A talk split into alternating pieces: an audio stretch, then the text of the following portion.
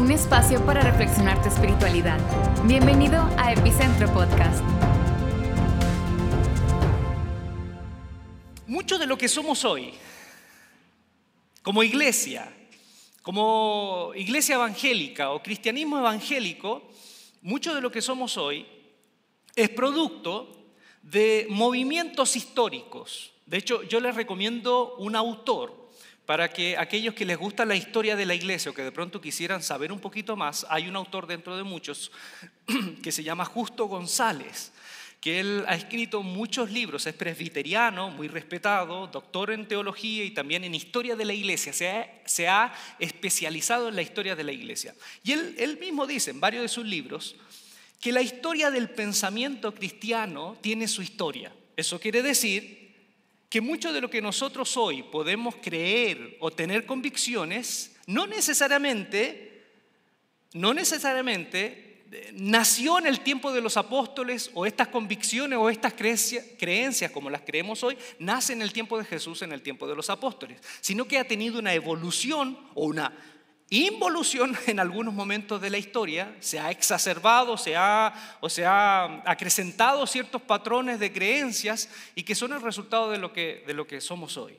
Por ejemplo, lo que les comenté, y esto vamos en resumen, en el, en el, primer domingo, hace dos domingos atrás de la serie, les comenté que muchos de nosotros como cristianos evangélicos somos el resultado de una separación que hubo a principios del siglo XX en donde en Estados Unidos hubo un grupo de cristianos evangélicos bien intencionados que vieron que ante el, avance de la modernidad, el avance de los métodos científicos, el avance de una mirada más abierta, estaba provocando que muchos cristianos, en su contexto, se estaban abriendo a esta manera más podríamos decir, más de acuerdo a los tiempos modernos para mirar incluso su fe, y vieron eso como una amenaza y se separaron y se autodenominaron cristianos fundamentalistas. Hoy la palabra fundamentalista puede significar muchas cosas, pero ellos se denominaron así cristianos fundamentalistas porque resumieron su fe a ciertos fundamentos. Usted lo puede ver en el primer mensaje de esta miniserie. Pero básicamente estos fundamentos tenían que ver con una lectura literalista de varios textos de la Biblia que hoy, por ejemplo, algunos lo vemos no tan literal, ellos tenían una lectura literalista y también una de las características fue que se cerraron al trabajo social. Estos otros grupos más abiertos tenían un fuerte énfasis social como lo había tenido la iglesia protestante histórica de siglos pasados en Europa. Y ellos se cerraron al trabajo social porque veían que ese, eh, la idea de trabajo social se podía vincular, ¿eh?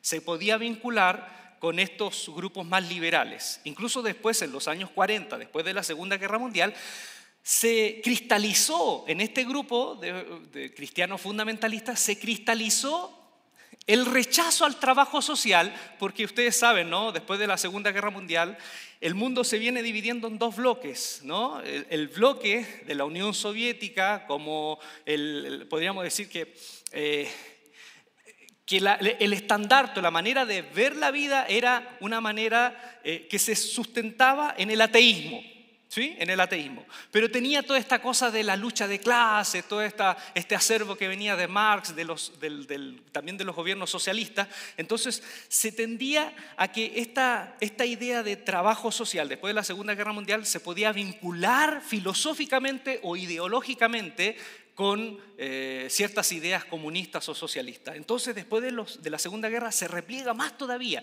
Y yo recuerdo en mi iglesia bautista, porque yo, ustedes ya saben que vengo de ahí, de esa vertiente, que se sostenía eso, se sostenía que el trabajo social no era importante, que el trabajo social tenía tintes de comunismos, que lo más importante era salvar las almas de las personas para que se fueran al cielo. Por lo tanto, esa manera de ver, esa manera de ver es el resultado de esa primera separación a principios del siglo XX. Y no solamente tenían esos fundamentos de creencia, que lo pueden ver en, la primera, en el primer mensaje, sino que se establecieron tabúes, tabúes para decidir que un cristiano era justamente aquel que no hacía estas cosas. Por ejemplo, tabúes.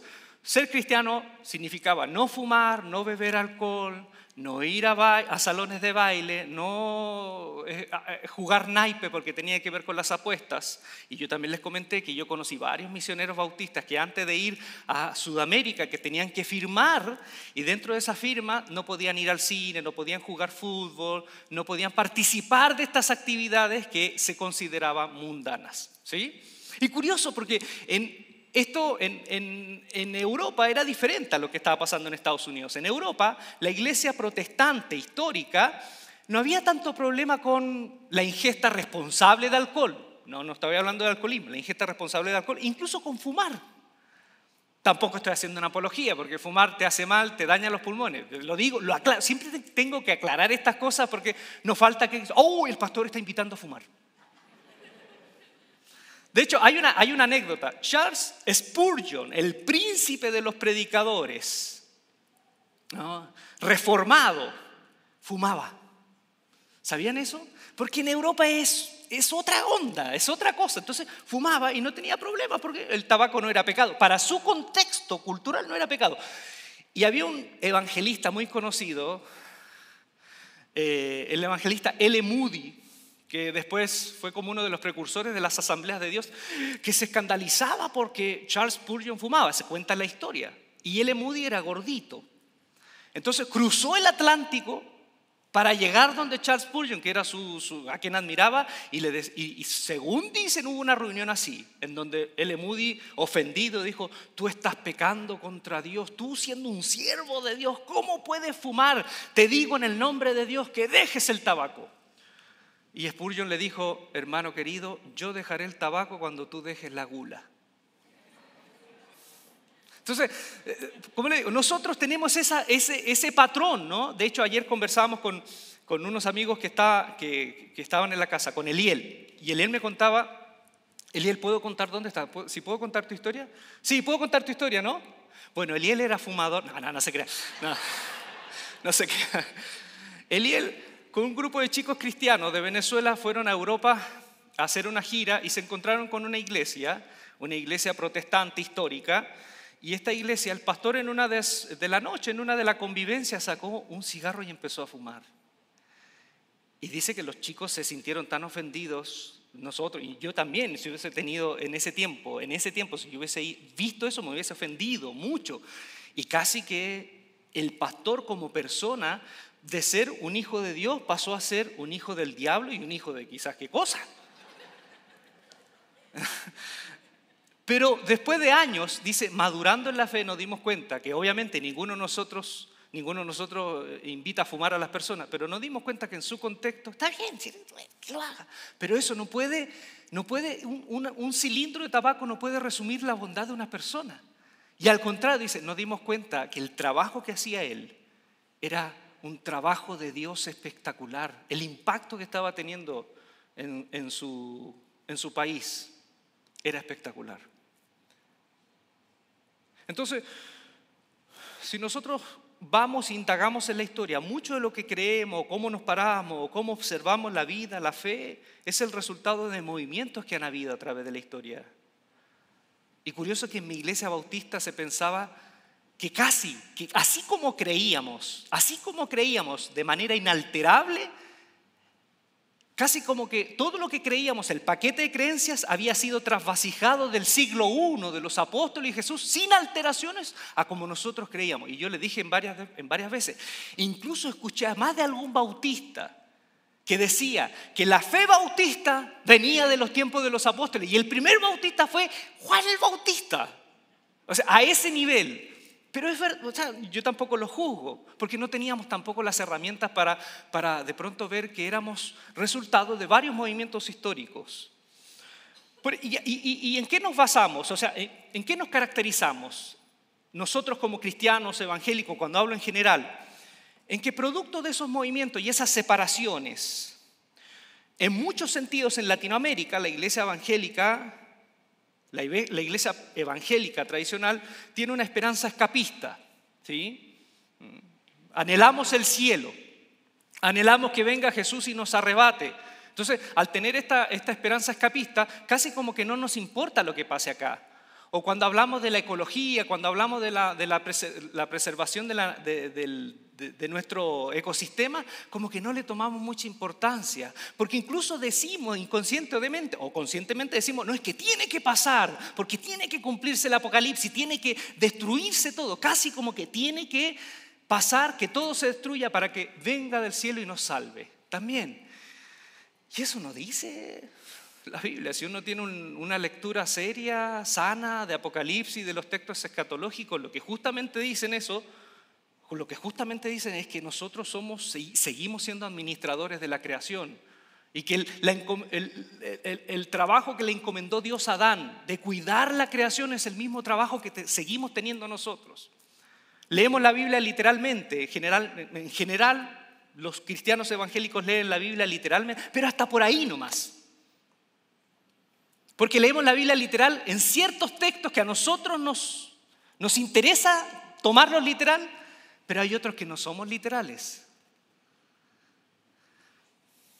¿Cuántos de, nosotros, ¿Cuántos de nosotros los que defendemos la literalidad de la Biblia podemos ser literales en el amar al enemigo? ¿Somos literales en el amar al enemigo? Hasta ahí llega a veces nuestra literalidad, ¿no? Nuestra ética o la ética evangélica general es puritana, es decir, puritano no en el sentido negativo. Ahora, lo que estoy diciendo tampoco estoy criticando a la iglesia, estoy hablando de la realidad en donde estamos parados, ¿ok? Esta es una observación de la realidad donde estamos, donde estamos parados. Es una ética puritana, es decir, la pureza personal, la santidad personal es lo más importante, o es una de las cosas más importantes, incluso a costa de las relaciones. Si, tengo yo que tomar distancia, ¿eh? si tengo yo que tomar distancia de personas que puedan afectar mi santidad personal, lo tengo que hacer. Y sí, uno puede leer ciertos textos apostólicos que invitan, ¿no? pero que invitan obviamente a una comunidad, que ya les dije en varios momentos, que eran comunidades que estaban en pañales. Eran comunidades que no tenían ni dos ni tres años de haberse fundado y, cristianos que en ese tiempo no tenían casi idea de lo que hoy nosotros tenemos a nuestra mano, a nuestro poder sobre la fe en Jesús, sobre la historia de la iglesia. Hoy tenemos dos mil años de testimonio cristiano en el mundo, dos mil años de testimonio. Esas eran, iglesias en pañales, por eso en muchos sentidos los apóstoles a veces tenían que decirle en, casos especiales, en casos eh, eh, exclusivos, invitar a la iglesia a que tomara cierta distancia. Pero nosotros hemos tomado a veces eso como un dogma y nos ha importado la espiritualidad o la santidad o la pureza personal, incluso a costa de las relaciones. Y nos hemos ido al extremo, y yo les dije la vez pasada, de que desde iglesias, y muchos de ustedes a lo mejor son eran parte de esto, escucharon esto desde los púlpitos, de que si el domingo te iba a visitar un familiar, o si quería visitarte tu tía, y yo lo escuché también en mi iglesia de donde vengo, era, no, lo siento, no hay reuniones con familiares, yo corto relaciones con los familiares porque lo primero es estar sirviendo en el culto, lo primero es servir a Dios.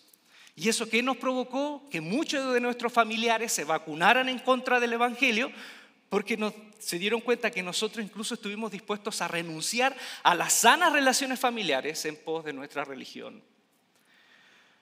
Otra característica, todo lo que tiene que ver con el placer es sospechoso. Entonces, en nuestras iglesias evangélicas de donde venimos, todo lo que es pecado sexual está en, la primera lista de la lista del terror y los otros pecados no. Curiosamente, el mismo Pablo, cuando escribe en 1 Corintios 6, que es la lista del terror, de los pecados, ¿no?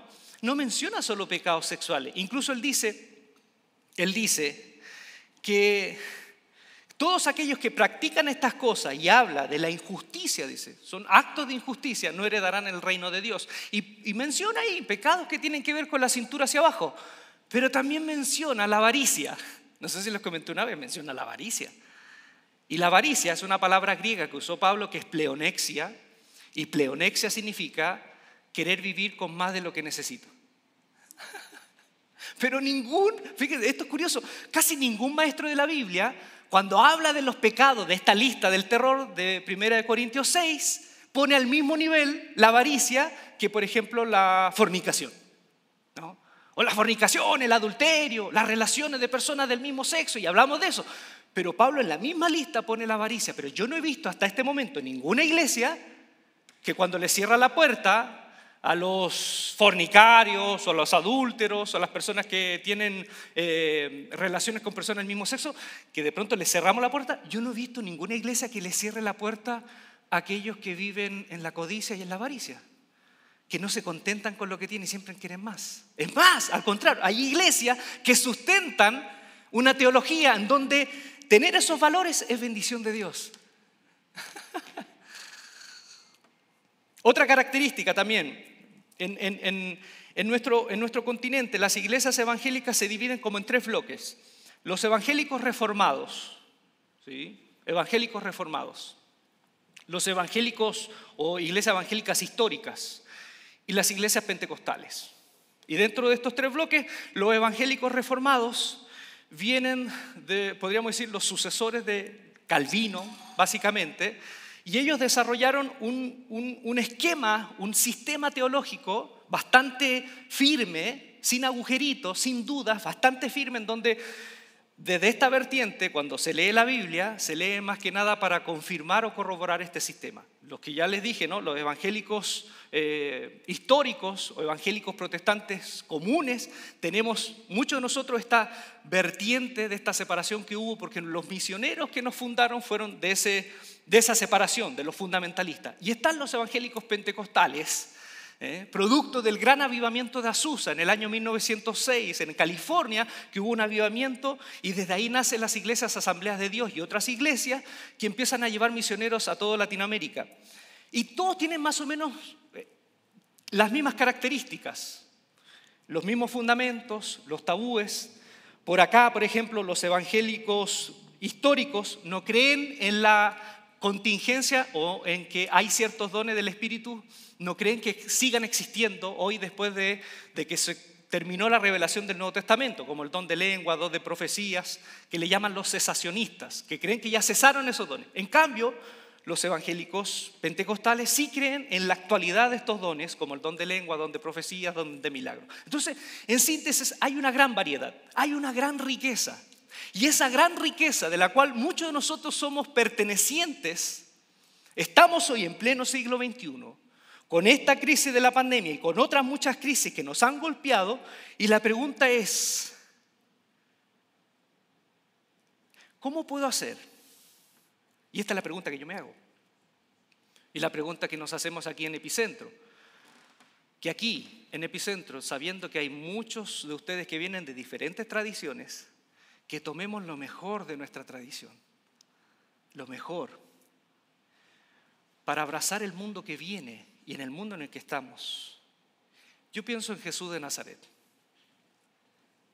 que para mí, por un lado como iglesia el desafío, y aquí me voy a salir un poco de las notas que tengo, son dos. El desafío es seguir mirando al futuro con un evangelio con los ojos puestos en el cielo, pero los pies puestos en la tierra. ¿Cómo hacemos eso? Con los ojos en el cielo, pero con los pies en la tierra.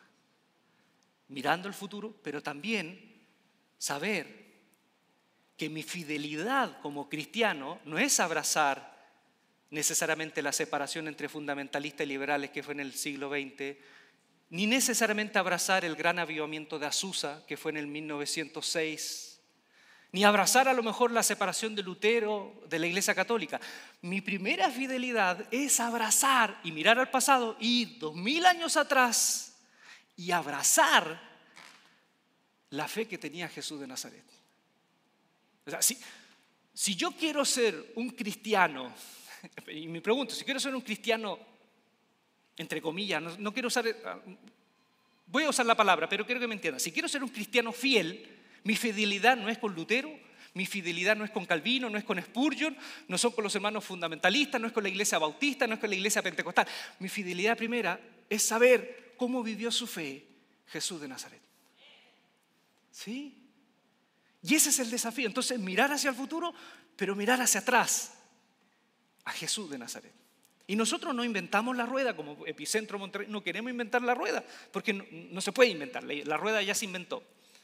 Pero sí nuestro desafío es eso, mirar al cielo, los pies puestos en la tierra, mirar al futuro, tomar lo mejor de nuestra tradición, pero saber siempre que nuestra tradición puede tener defectos, que mi manera de ver la fe puede tener defectos. Entonces la única manera para analizar lo defectuoso que puede ser o lo, lo mejorable que puede ser mi tradición es volver a la fuente primera, Jesús de Nazaret. ¿Y cómo era Jesús de Nazaret? Y aquí nos llevamos muchas sorpresas, porque Jesús de Nazaret, en muchos sentidos, no podría pastorear la mayoría de las iglesias evangélicas hoy. No podría. No lo dejarían. No podría pastorear. Imagínense lo que yo les conté en una de las reuniones pasadas. Jesús de Nazaret habló poco de la sexualidad. No habló mucho. Y no es que a lo mejor haya hablado poco, quizás habló mucho. Pero los evangelistas, los que escribieron el Evangelio, tomaron de su tradición, de lo que habló, lo necesario para pastorear las comunidades en donde ellos estaban pastoreando. Entonces, a lo mejor Jesús sí habló, pero lo que tenemos de los evangelios no es, no es enseñanzas acabadas sobre la sexualidad. Porque quizás, como todo judío, ellos ya sabían lo necesario. Lo que sí Jesús apeló, por ejemplo, en algunos textos de Mateo, como yo les dije, cuando habló de, ¿se acuerdan? En la vez pasada, cuando les comenté que Jesús dijo, oíste que fue dicho, no adulterarás, ¿sí? No adulterarás, pero yo digo, si tú miras a una mujer y la deseas en tu corazón, ¿sí? Ya adulteraste en tu corazón. Y yo les comenté que en realidad ese texto en el contexto judío no tiene que ver tanto centrado en la sexualidad, está centrado en un acto de injusticia. Porque la palabra que usa Mateo para mujer es guné, que es mujer casada, y lo que Jesús está hablando, de acuerdo a la ley del, Éxodo, la ley de, de Éxodo 20, es que las mujeres, como eran propiedad del esposo, se consideraban en el contexto judío, lo que Jesús está diciendo es que el verdadero pecado es el pecado de la avaricia, de la injusticia de un judío que está queriendo poseer la mujer que es de su hermano, la mujer casada de su hermano. Entonces también en las discusiones de, los divorcios, de, la carta de divorcio, les expliqué la vez pasada que Jesús en realidad está defendiendo a la mujer más que defender el matrimonio como institución. Y no es que para Jesús el matrimonio no tenía validez, tenía validez. Claro que la tenía, pero no era una validez absoluta. De hecho, en el tiempo judío, en el tiempo de Jesús, los textos del Génesis, cuando decía, el hombre dejará padre y madre, multiplíquense, fructifiquen, eran textos que se tomaban como la meta para todos los hombres. Era la meta para todos los hombres. Todo hombre judío tenía que casarse y seguir literalmente el texto del Génesis. Y hasta donde sabemos, Jesús no se casó. Los tres, los tres hombres, podríamos decir, los tres paladines del Nuevo Testamento, Juan el Bautista, Jesús de Nazaret y Saulo de Tarso, hasta donde sabemos, ninguno de los tres era casado. Y ser un hombre soltero de la edad de Jesús de 30 años, para el judaísmo del tiempo de Jesús, era sospechoso. Yo recuerdo, había, un, había un maestro que bautista que nos invitaba, de pronto íbamos a, los, a los campamentos, él era bastante hábil para hacer campamento y siempre siempre entre broma y broma nos decía, a ver, ¿cuántos solteros hay acá? Varones, había un campamento solo hombres. ¿Cuántos solteros hay acá? Y esos campamentos, ustedes sabían, no sé, no sé si fueron de la época mía, que eran como de los 12 hasta como los 50 años. Campamento de jóvenes solteros. Habían uno que ya... Entonces, ¿cuántos solteros hay acá? Y, levantaban la mano. ¿Cuántos solteros más de 20? Y levantaban varios la mano. Y él siempre decía, mmm, yo no los quiero ver a ustedes para en el próximo año en el campamento. Cásense, porque dice la Biblia, solterón maduro, mariposón seguro. Así decía.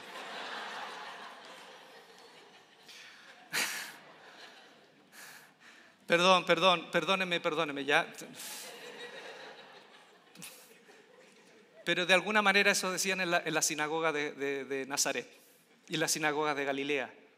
Un rabino que está en el Talmud dijo, un hombre soltero que no se ha casado ni ha tenido hijos es un medio hombre. Algunos dicen que a Jesús, ya hay algunos acercamientos que posiblemente a Jesús le decían eunuco, como broma, porque no tenía hijos.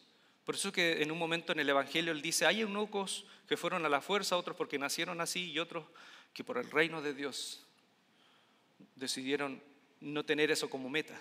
A lo que voy yo es que en ese tiempo esa era la meta para todos y no había una posibilidad, era la meta para todos. Jesús también, en cuanto a su visión de la familia, era sumamente disruptiva, ya les comenté, ¿no? El reino de Dios, eh, que es la, predicación principal de Jesús, tenía que ver justamente con un espacio, un espacio de comunidad alternativa para todos, incluso para aquellos que, eran sospechosos para la ética del judaísmo.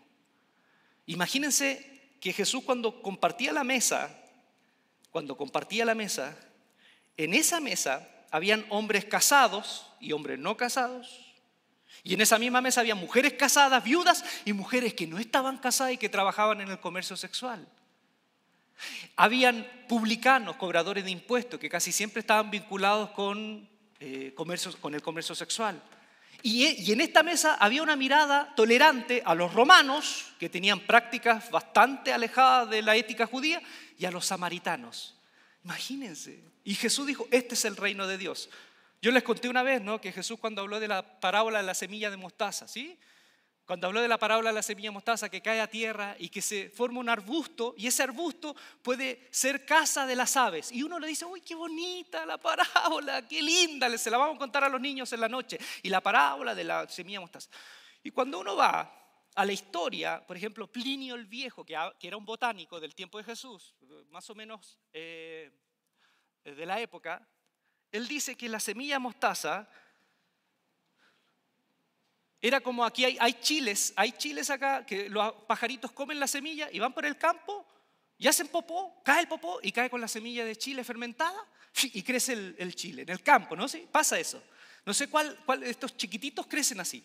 La semilla de mostaza era así, la comía el pajarito ¿eh? y caía en el campo. Y imagínense, en un campo, en un campo de trigo, que cayera una semilla de mostaza era lo peor que podía pasar. ¿Por qué? Porque esa semilla de mostaza, como dice Plinio el Viejo, es un arbusto que es imposible casi de, después de exterminar, porque es como una plaga, es una plaga, y lo peor que puede pasar en un campo, que llegan los indeseados, que nadie, ningún agricultor quiere tener en un campo de maíz, perdón, de trigo o de cebada. ¿Qué son? Las aves. Y ahora entiendan la parábola. Jesús dijo, el reino de Dios es como una semilla que cae en el campo. Se crea un árbol, es un arbusto y es de acogida a las aves que nadie quiere. Ese es el reino de Dios. Jesús no podría, yo creo que para muchas iglesias Jesús no podría ser pastor. Es más, Jesús da vuelta esa, esa, esa moralidad o esa ética puritana en donde mi pureza personal es más importante que incluso las relaciones. Y Jesús tiene que dar vuelta a eso. En, el Antiguo Testamento se decía, sed santos porque Jehová el Señor es santo. ¿Sí? ¿Se acuerdan? No? Sed santos. Y muchos judíos lo entendieron como sed santos a toda prueba. Incluso si tengo que apartarme de esto, tengo que rechazar a este, lo primero es ser santo. ¿Y qué dice Jesús en Lucas? Jesús tiene que dar vuelta a eso y dar la verdadera explicación de lo que es la santidad. Él dice, por eso, dice, sean misericordiosos, como vuestro Padre es misericordioso. ¿Sí? Entonces yo quiero volver ahí para hacer una iglesia más como Él. Una iglesia como una semilla de mostaza. La iglesia y el movimiento de Jesús fue marginal. Y hoy, seamos honestos, la mayoría de nuestras iglesias, la mayoría de nuestra manera de ver la fe es justamente vivimos en el centro para gente que vive en el centro de la sociedad para gente que somos buenos ciudadanos que vivimos en el centro. Y la fe de Jesús comenzó siendo marginal.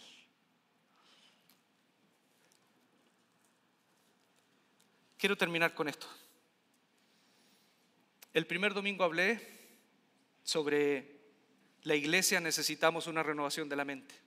El segundo, necesitamos una renovación en el olfato, en el discernimiento. Y hoy es esto, quiero terminar con esto, necesitamos una renovación en cuanto al movimiento, a la movilidad, porque este virus que nos viene atacando, de, no solo en el, en el COVID, nos viene atacando desde muchos cientos de años a la iglesia, nos ha dejado con, nuestra, con nuestro entendimiento un poco afectado, con nuestro olfato afectado y ahora con la movilidad afectada. Una vez yo leí esto, dice, la iglesia comenzó siendo un movimiento, pasó a ser una institución y terminó siendo un monumento.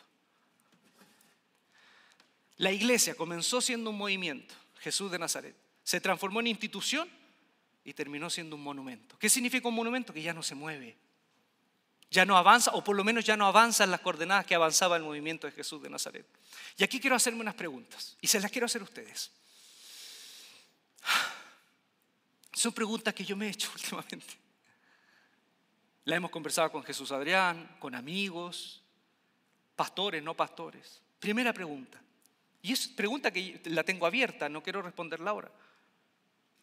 ¿Por qué una comunidad, cuando hablo de una comunidad, una iglesia, por qué una comunidad de iglesia cuando se funda, se funda casi con la obligación de que tiene que durar para siempre?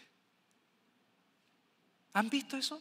Fundamos la iglesia y casi que tenemos que seguir a toda costa, sea como sea, hasta cuando vuelva Cristo. ¿Por qué?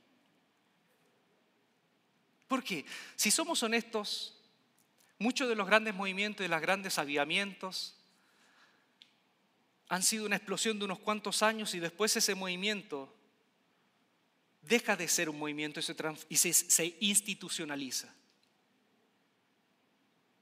Por ejemplo, en Azusa.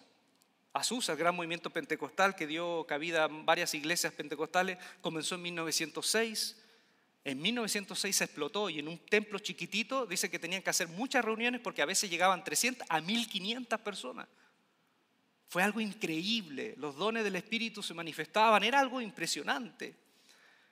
Pero duró siete años, siete años. En 1931 ya, perdón, en 1913 ya nadie hablaba de Azusa. Y la gente dejó de ver eso como una gran explosión. Fue un gran Big Bang. Fue la fuerza de una, fuerza epicéntrica, como nosotros nos llamamos. Y en 1931 incluso perdieron el templo.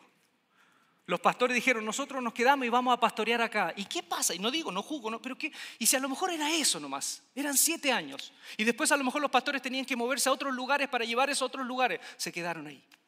Siete años. Y al final terminaron vendiendo el templo. ¿Por qué? ¿Por qué, ¿Por qué tenemos que durar toda la vida? Por ejemplo, otra pregunta. ¿Es lícito pensar que hay comunidades en donde ya llegaron a un techo y lo mejor es cerrarlas para a lo mejor crear de esa comunidad quizás pequeñas comunidades que pueden tener más vida? ¿Saben que en Viña del Mar, en mi ciudad, o sea, cerca de mi ciudad, hay una iglesia que le llaman las matapastores. La iglesia matapastores. ¿Por qué? Porque todo pastor que llega ahí termina siendo expulsado por los ancianos de la iglesia. Y usted mira, ¿y cuánta gente hay? ¿500, 700? No, hay siete abuelitos. Sí, son siete abuelitos. Dicen que hay un abuelito que es el diácono de la iglesia, que en un momento pusieron un árbol de Navidad y se enojó y se enojó por el pesebre, el diácono de la iglesia. Y dijo, ¿qué? ¿Pero por qué? ¿Quién, ¿Quién es esa? ¿Quién es María? ¿Quién es José? ¿Quiénes son los magos? ¿Quiénes son ustedes? ¿Quién soy yo? A ese nivel Y no la cierran. O, pudieran transformarla en, en, una guardería, en un jardín infantil, en un colegio. No, en iglesia, hasta el final. Esa iglesia en los años 60, 70 era una iglesia llena de vida pero sigue ahí el edificio. ¿Cuántos años debiera durar un pastor en la iglesia? Yo eh, fui invitado en 2016 y comencé a predicar a finales del 2016 acá. Bueno, cuando estábamos allá, y tuve un break en el 2018, después volvimos. Será un par de años que llevo. Yo pienso que después de ocho años, por salud de los que escuchan y por salud del pastor, ya, ¿qué, más, nuevo tendría que decir? ¿No? Ustedes los que tienen cuenta en un banco, ustedes saben que en un banco es sano cada cierto tiempo cambiar al, gerente, porque si no se empiezan a, a, provocar relaciones insanas entre el cliente y el banco, ¿no? Si un pastor que lleva 10 años, 20 años, yo sé, por mucho cariño que nosotros le podamos tener, y tenemos historia, venimos de historia de pastores que llevan 20 años, pero ¿qué más pudo decir? ¿Qué más nuevo pudo decir? Puede ser, tampoco soy, soy cerrado, puede ser que haya en realidad en donde un pastor lleva 30 años y cada mensaje es algo alucinante, nuevo, increíble. La verdad no es así. Yo creo que el ministerio pastoral, y lo he dicho acá, es ser prescindible lo antes posible. Como Jesús lo fue, como Pablo lo tuvo que ser en varias de las iglesias, porque así tiene que ser. Yo creo que el movimiento, ser líder significa yo hago, tú ves. Segundo paso, yo hago, tú haces. Y el tercer paso, tú haces, yo me voy. ¿Cuántos pastores debiera tener una comunidad que crece? Dicen que por cada 80 personas debiera haber un, matrimonio o un pastor para que sea pastoreable la iglesia. Entonces, de la mano, ¿cuántos pastores debiera tener una comunidad? De la misma mano, ¿qué es el éxito para una iglesia? Porque hay iglesias que tienen 5 mil, 6 mil y tienen 10 pastores, 12 pastores. Esa iglesia es imposible pastorear. ¿Hasta qué punto un árbol crece y deja de ser árbol? Jesús habló de la semilla mostaza y dice que era un arbusto. El árbol de la mostaza no es un árbol es un arbusto. Para que quepan las aves y no haya una sobrepoblación de aves, ¿no? Es, lo necesario. ¿Qué es crecer? Como les dije yo, también es parte de un movimiento que hubo en los años 50, 60, empezaron a haber grandes eventos evangelísticos en estadios. Y como en Estados Unidos, nuestros hermanos que, han aportado mucho al mundo, y de verdad lo digo de corazón, si no, no estaría acá, pero yo soy resultado también de eso. Pero también en ese tiempo, como la bendición de Dios tenía que cuantificarse, tenía que dar estadísticas, un estadio lleno era signo de la bendición de Dios. Y entendimos de que mientras más gente, más multitudes es signo de bendición de Dios. Y puede ser, pero si ustedes me preguntan, yo creo que para que sea pastoreable, a lo mejor el éxito de epicentro, el éxito de una iglesia en una ciudad, puede ser de pequeñas comunidades pastoreables plasmadas en el mapa de la ciudad. No tengo la respuesta ahora, pero necesito pensar esto y replantearme esto. Porque cuando todos nuestros esfuerzos se centran en la supervivencia de la iglesia, perdemos el foco. Lo vuelvo a decir, si llegamos en un momento como epicentro en que todos nuestros esfuerzos tienen que ser la supervivencia de esto, ya estamos, estamos fritos. Estamos fritos.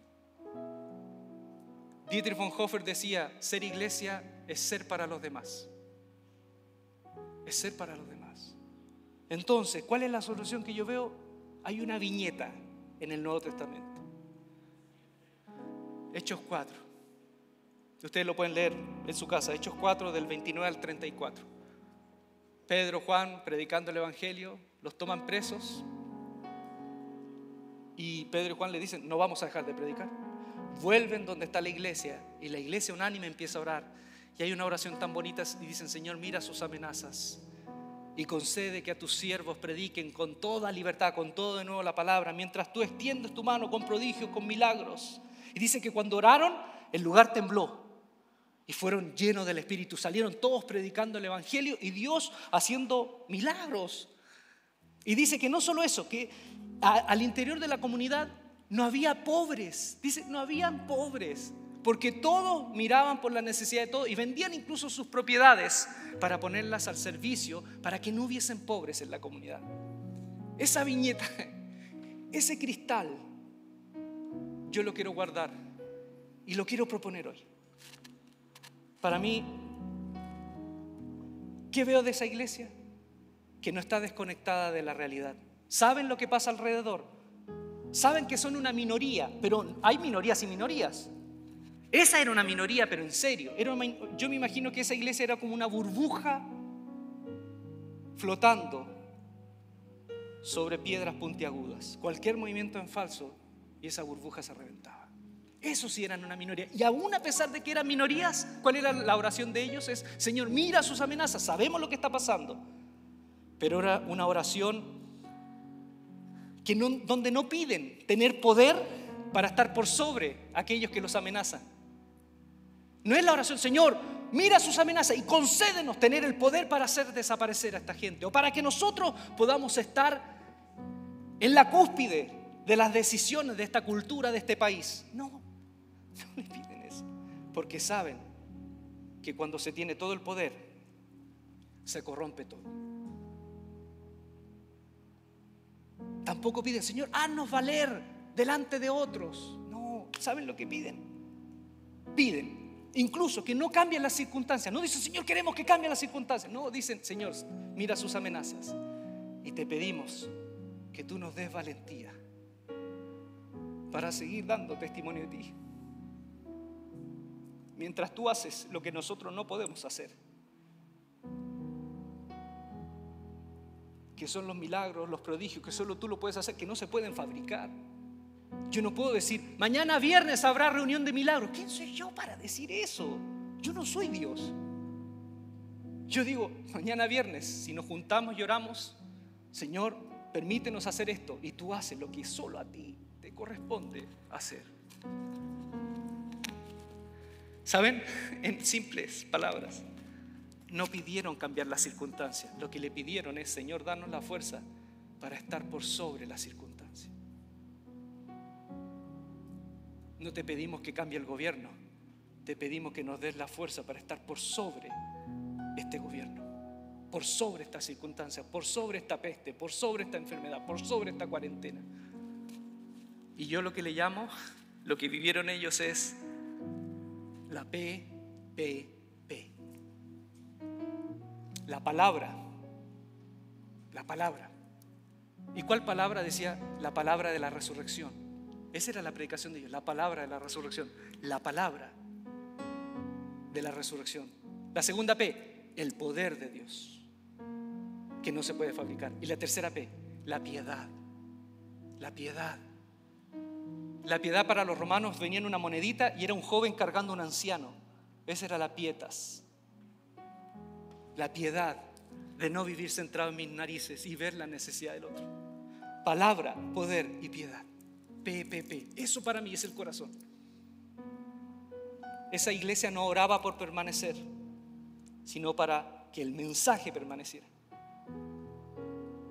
La nueva vida de Dios, el mensaje de la resurrección de la nueva vida de Dios, que permaneciera ese poder de Dios, aliviando a gente rota, gente que había sufrido, y permaneciera la solidaridad entre nosotros para terminar con el dolor de aquellos que son parte de nuestra comunidad.